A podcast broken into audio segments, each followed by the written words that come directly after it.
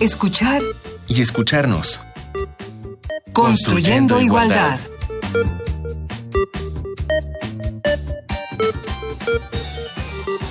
Esto es escuchar y escucharnos. Estamos construyendo igualdad. Gracias que nos sintonizan. Es un gusto oírnos hoy.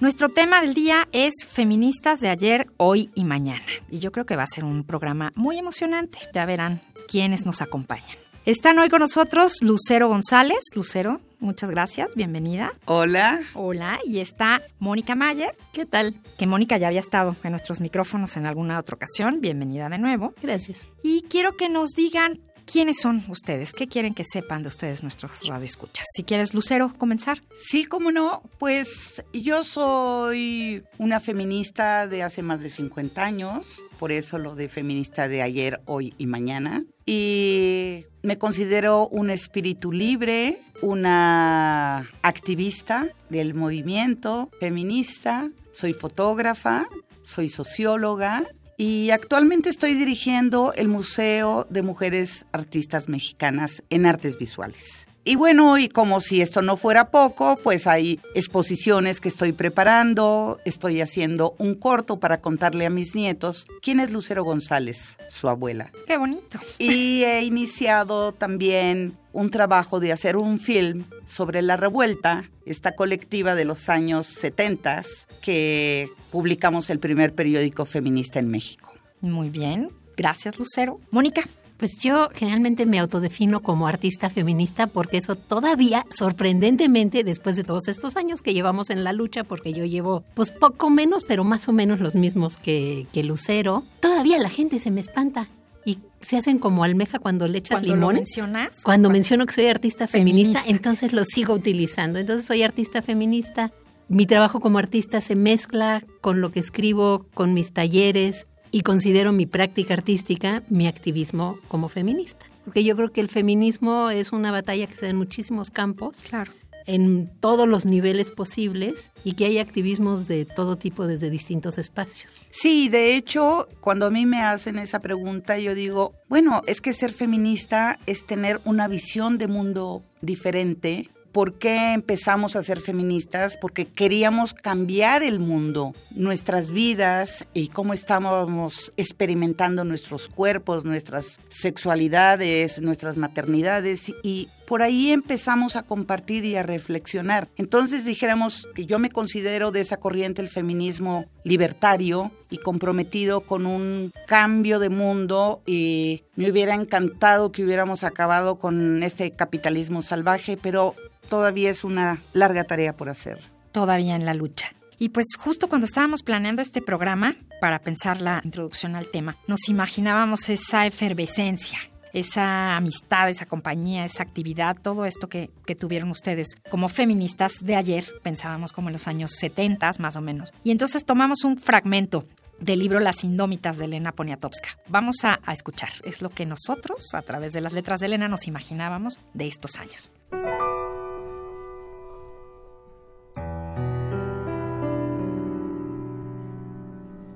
En la entrega de Alaide hay mucha ingenuidad.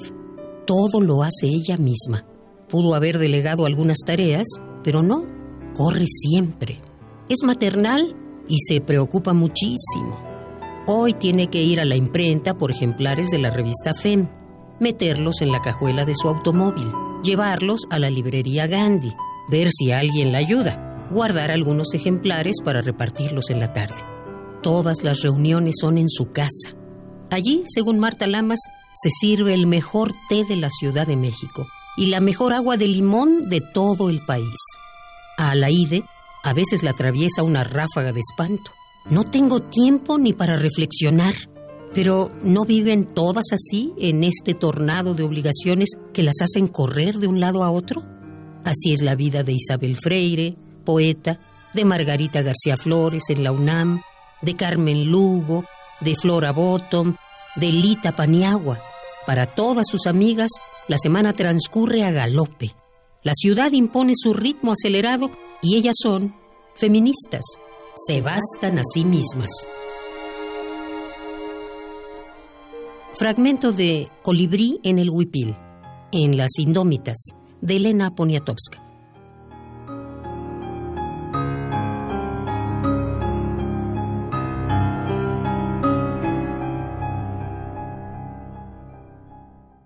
¿No viven todas así? Este tornado, se preguntaba Alaide en las letras de Elena Poniatowska. ¿Cómo fueron sus tornados? ¿Cómo llegó cada una al movimiento feminista y a la lucha?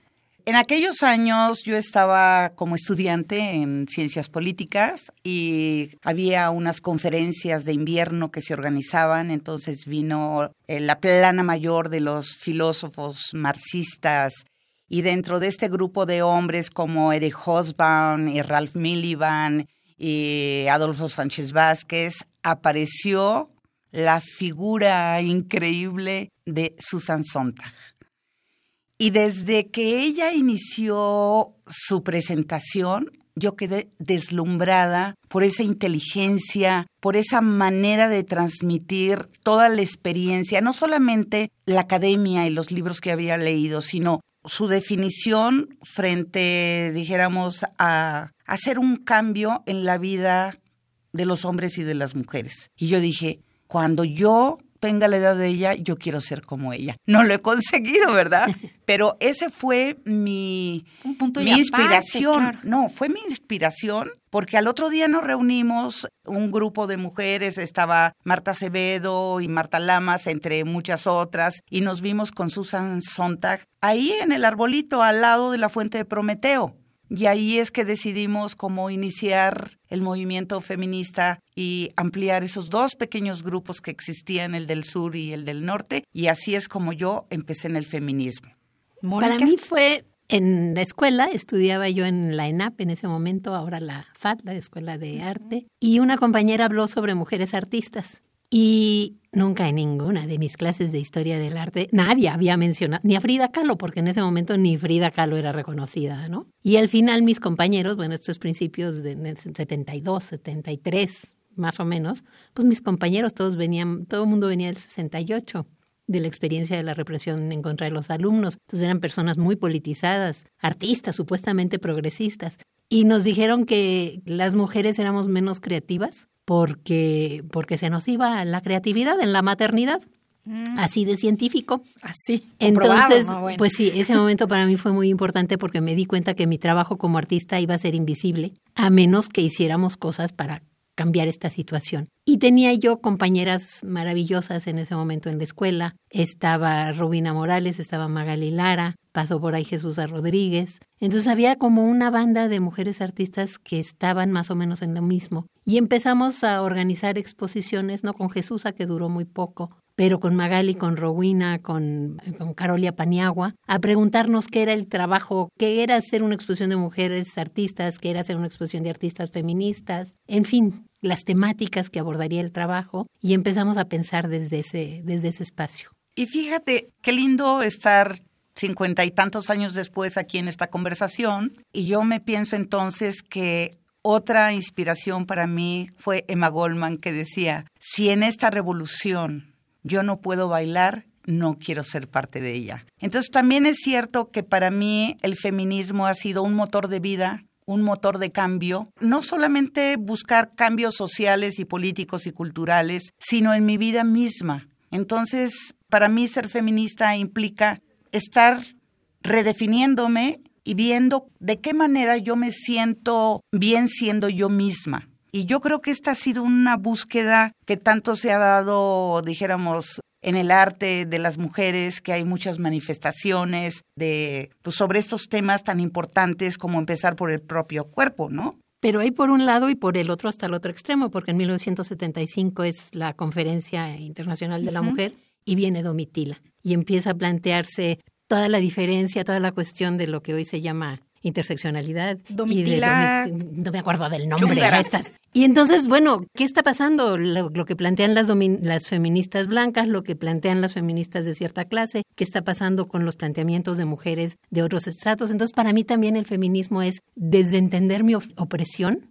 entender la de otros grupos no de manera teórica, sino entendiendo cómo funciona esta opresión. bueno, eso son esos cambios, ¿no? En lo personal y en lo político, entendiéndolo desde, puntos de vista complejos. Otra inspiración fue Angela Davis, que que justamente en esos años ella estaba dentro del movimiento negro en los Estados Unidos luchando por la voz de las mujeres y por organizarse entre ellas y tal. Entonces, hemos sido, dijéramos, en el movimiento feminista acompañadas por estas otras que son como alguien que nos tira luces sobre otras opresiones, como decías, Mónica, sobre otras realidades, pero que eso nos ha enriquecido para abrir nuestra mente y para abrir nuestro corazón y las estrategias. Que, y que hay muchos feminismos. Y que aceptar que hay muchos feminismos y que eso lo deberíamos de ver como una sumatoria que agranda y que expande el feminismo.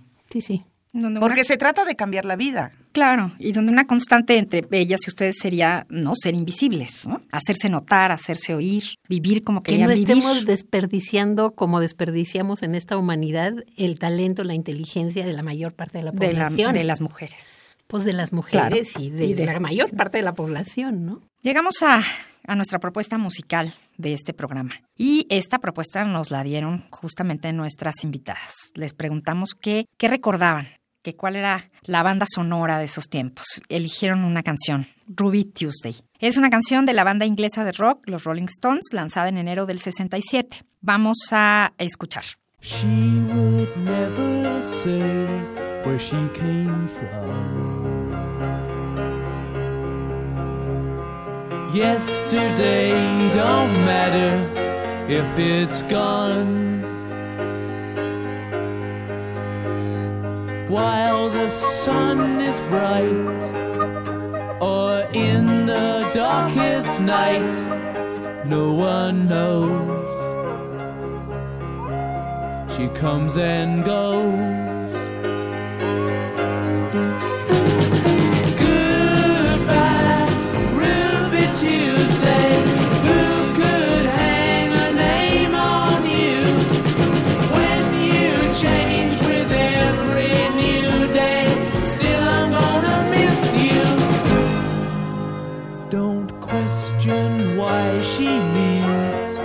Be so free.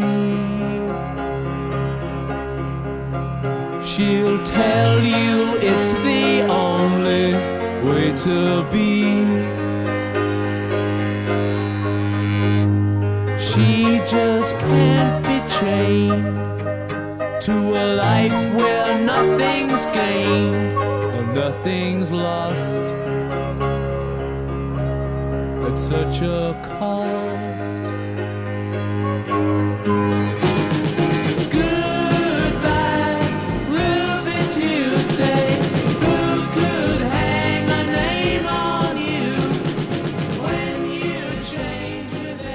No preguntes por qué ella necesita ser tan libre. Ella te dirá que es la única forma de ser. Ella simplemente no puede ser encadenada. Eran esos tiempos y era la búsqueda. Esta canción es una triste despedida de una groupie llamada Linda Kate. En ese entonces fue la primera novia formal de Kate Richards. Había seguido a la banda desde sus inicios y con el tiempo llegó a establecer esta relación con el guitarrista. Cuando se vio atrapada en el mundo de drogas y excesos de los Stones, el mismo Kate le habló a sus padres para que la rescataran. Entonces, tenemos la historia atrás de Ruby Tuesday, pero una canción maravillosa. Claro, que habla sobre todo la necesidad de libertad y de construirse ella misma, buscando, buscándose. A mí me encanta, me acompañó y hasta la fecha sigue siendo una de mis canciones favoritas. Mía también, Lucero.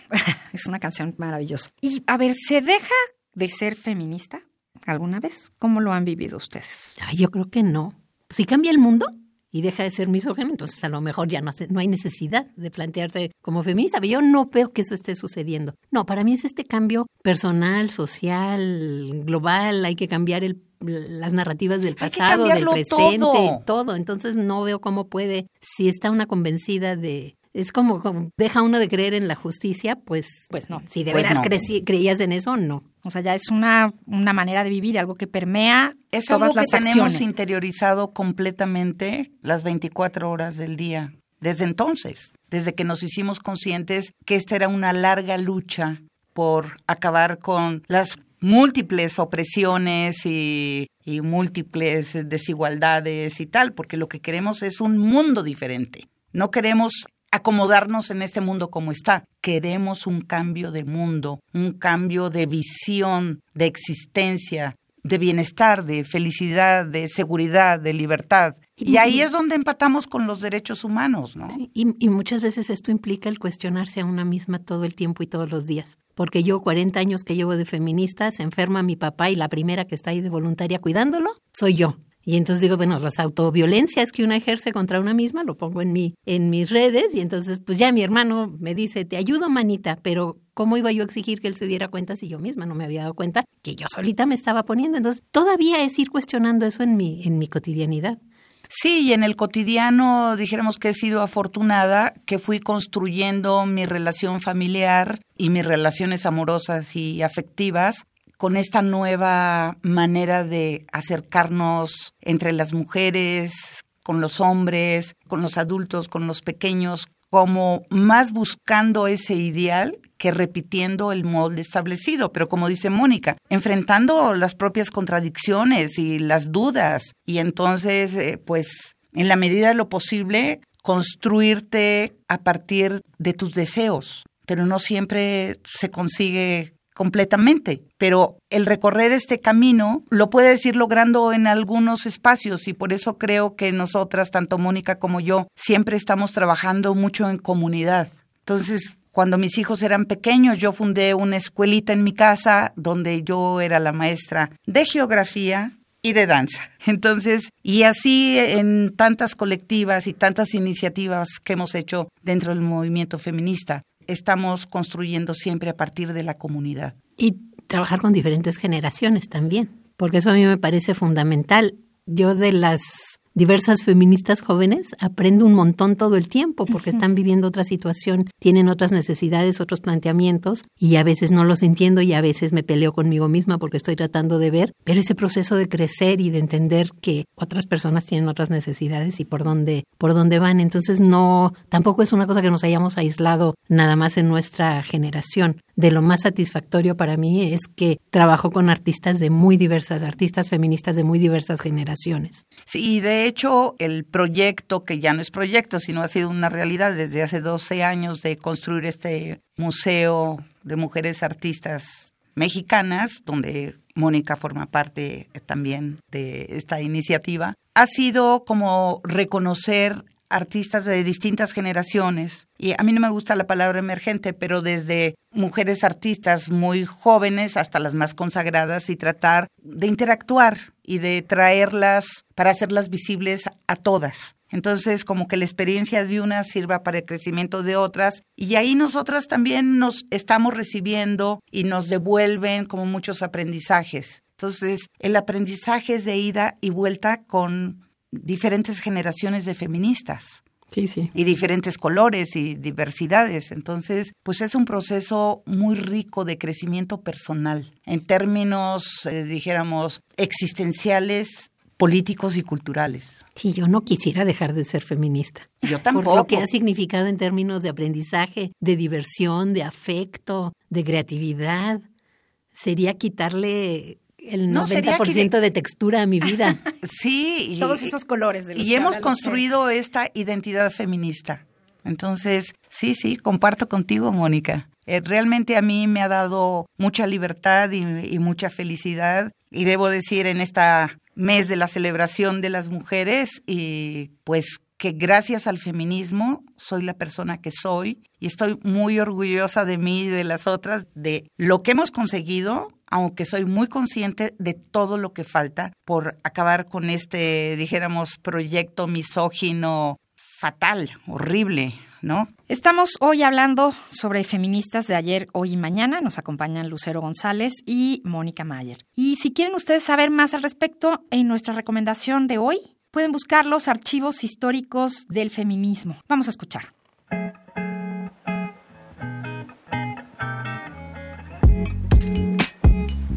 El feminismo no es una lucha de la actualidad o que corresponda a la coyuntura violenta de nuestros días, pues tiene su propia historia y ha logrado para las mujeres logros jurídicos, sociales y culturales.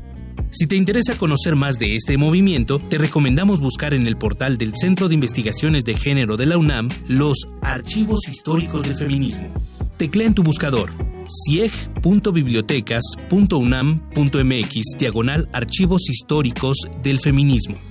Este archivo es un esfuerzo del CIEG por poner a disposición de la comunidad universitaria y del público en general las revistas FEM, La Revuelta, La Correa Feminista, SIGUAT y La Boletina, todas publicadas por el feminismo de la segunda ola en México. Recuerda, cieg.bibliotecas.unam.mx diagonal archivos históricos del feminismo.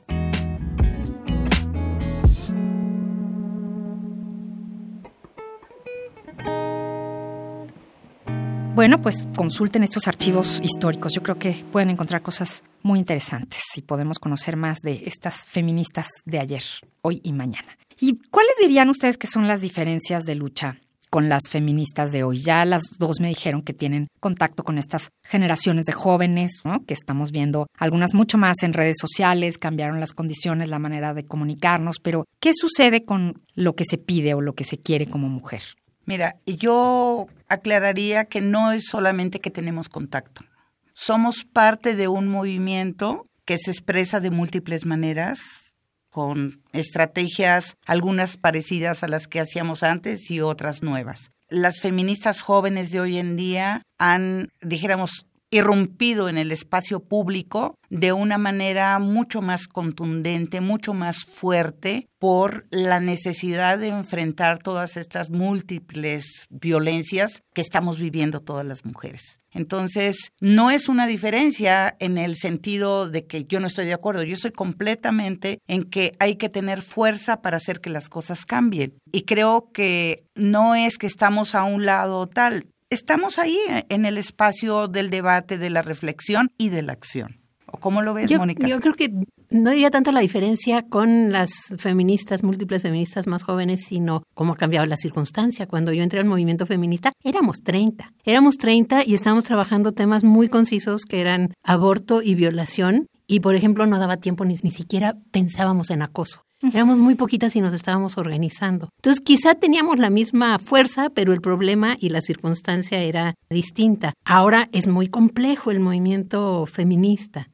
Lo hay en lo académico, lo hay en la lucha, lo hay en los, en los partidos políticos, está en las jóvenes, está por toda la República. En las redes. Están, en las redes, están organizadas las mujeres de distintas profesiones. Es una, las mujeres cis y las mujeres trans. Entonces, hay como una complejidad que no había y una cantidad de mujeres participando en esto que es muy diferente. Se han abierto algunas cosas, pero yo creo que también enfrentan una violencia de la que o no hablábamos o se ha agudizado más, ¿no? El nivel de violencia hacia las mujeres que hay ahora. Yo por lo menos no lo recuerdo de ese momento de nueve mujeres asesinadas diario, de los horrores que escuchamos todos los días en los periódicos. Entonces yo no recuerdo. A lo mejor sí era así de violento y nada más no nos enterábamos. No, yo creo, yo creo que el contexto ha cambiado muchísimo para mal y que hoy en día salir a la calle para cualquier mujer joven quiero acentuar porque sí siento que están más amenazadas que mujeres de nuestra edad. Se juegan la vida, no saben si al ir a, la prepa o a la universidad van a regresar vivas porque la violencia está totalmente desbordada.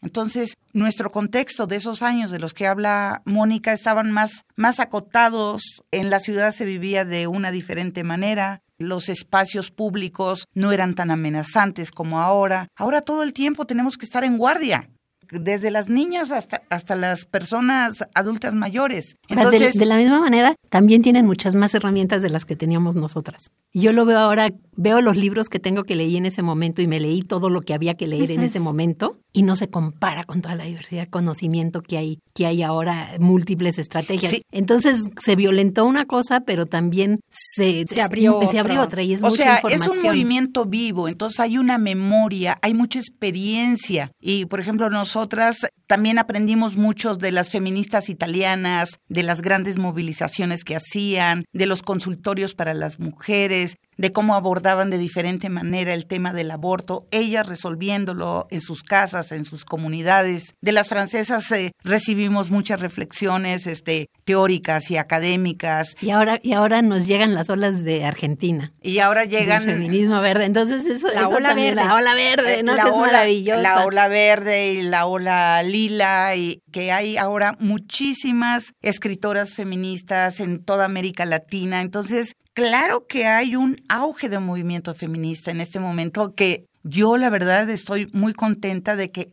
como decía Mónica, éramos 30 y que ahora son miles, no sé cuántas, porque además creo que nos hace falta como sumar todas esas iniciativas que corren por México, por el continente y por los otros continentes, porque ahora el movimiento feminista tiene más fuerza a nivel global, global. internacional.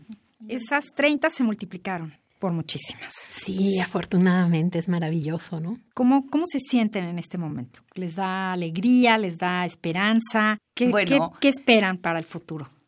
Híjole, yo espero que logremos que este basta de las mujeres se vuelva una realidad. Sí tengo mucha esperanza en la capacidad, la energía y la inteligencia de las jóvenes. Y habrá expresiones del movimiento que yo no comparto, no importa se está moviendo todo para que nada quede igual. Entonces, para mí eso es lo más alentador. Para mí, ahorita la lucha es, hemos hecho un gran esfuerzo incluso por cambiar las narrativas de lo que era el pasado. Estamos cambiando las del presente y todavía me preocupa dejar suficiente información de las genealogías de estas luchas para que a futuro no nos puedan borrar de nuevo y que estas herramientas que sí se han desarrollado sean más sólidas y se puedan seguir transmitiendo. Porque nos borran re fácil. Bueno, pero Mónica, hay un capital político que se ha trabajado en estos 50 años, al menos en este país. Y sí, ojalá las jóvenes realmente pudieran retomarlo y no pensar que están inventando el hilo negro, ¿no? Claro, claro, sí, sí, sí. Estamos todas en esto, de ayer, hoy y mañana. Y pues tenemos que despedirnos. Agradecemos muchísimo a nuestras invitadas. Mónica Lucero, por estar aquí, por compartirnos estas historias. Yo termino con una frase que a mí me encanta, pero vamos a cambiarla un poco. La revolución ha sido, es y será feminista o no será. Que es lo que me encanta esa frase ahora en las calles. Me encanta a mí también. Entonces es el trabajo de antes, es la lucha, es la unidad y es la esperanza para el futuro. Y estamos todas en esto. Y todos deberíamos de estar. Y todes. Y todes, claro que sí. Pues muchas gracias. Nuestra palabra del día en el glosario es feminismo. Búsquenla y consulten también las redes sociales del CIEC. Ya saben que ahí les tenemos estas, estas definiciones. Y ahí están nuestras archivas. Ahí están, justamente, que fue a lo que invitamos en la recomendación. Pues muchísimas gracias. Esto fue escuchar y escucharnos. Estamos construyendo igualdad en la coordinación Ana Moreno en las redes sociales del CIEC, Jorge Hernández, en la asistencia de producción, Carmen Sumaya, en la operación técnica, Miguel Ángel Ferrini, en la producción, Silvia Cruz Jiménez. Yo soy María Amalia Fernández. Nos escuchamos la próxima semana. Radio UNAM y el Centro de Investigaciones y Estudios de Género presentaron Escuchar y escucharnos. Construyendo, igualdad. igualdad.